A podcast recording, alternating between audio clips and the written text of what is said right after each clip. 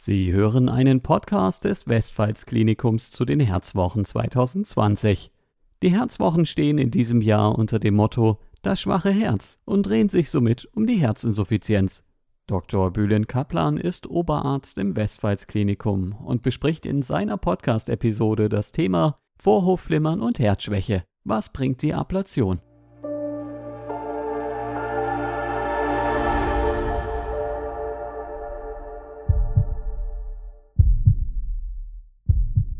Hallo, mein Name ist Bülent Taifun Kaplan. Ich bin Oberarzt der Kardiologie in Westfalen Kaiserslautern. Mein Thema heute für Sie: Vorhofflimmern und Herzschwäche. Was bringt die Ablation? Unter den vielfältigen Formen von Herzrhythmusstörungen ist das Vorhofflimmern die häufigste. In Deutschland sind rund 1% der Bevölkerung von dieser Rhythmusstörung betroffen. Eine Herzrhythmusstörung wie das Vorhofflimmern ist als Risikofaktor für eine Herzschwäche anerkannt. Von einer Herzschwäche spricht man, wenn das Herz nicht fähig ist, den Körper ausreichend mit Blut zu versorgen. Vorhofflimmern und Herzschwäche nehmen aufgrund zunehmender Erkrankungszahlen einen kontinuierlichen Stellenwert in der Herzmedizin ein. Beide Krankheitsbilder sind sehr komplex und beide Erkrankungen können sich gegenseitig begünstigen.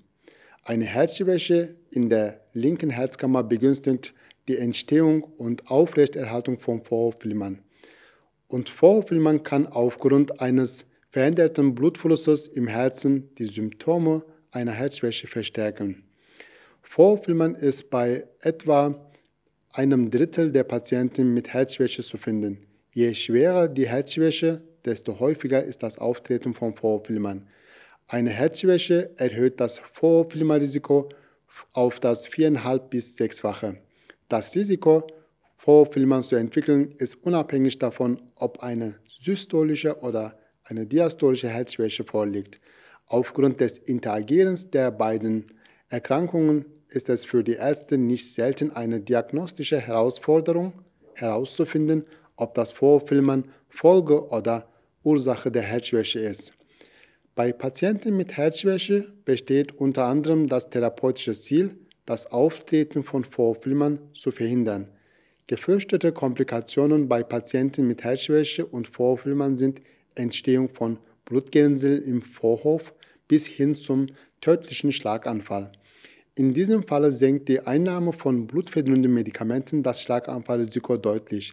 Eine aktuelle Studie hat nun gezeigt, dass die blutverdünnenden Medikamente die der neuen Generation, die sogenannten NOACs, bei Patienten mit Vorhofflimmern und Herzschwäche eine wertvolle Therapiemöglichkeit bei der oralen Antikoagulation darstellen. Zur Beseitigung des Vorhofflimmerns stehen zwei Strategien zur Verfügung. Die medikamentöse Behandlung und die Katheterablation, bei der die Überleitung jener elektrischen Impulse verhindert bzw. durch Vernarbung unmöglich gemacht werden soll, die den Herzrhythmus stören. Dass die Ablation einen Nutzen über die Verbesserung der Symptomatik hinaus bringt, zeigt, zeigte kürzlich die neue veröffentlichte Studien. In einer Studie kam es bei Patienten nach Ablation deutlich seltener zu kardiovaskulären Todesfällen und Krankenhausaufnahmen wegen Herzschwäche. Auch die Gesamtsterblichkeit war in der Ablationsgruppe geringer.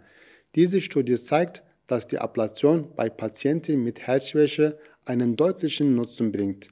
Man sollte also bei jedem Patienten mit Vorfilmern und Herzschwäche zumindest den Versuch unternehmen, einen normalen, regelmäßigen Herzrhythmus wiederherzustellen. Vielen Dank für die Aufmerksamkeit.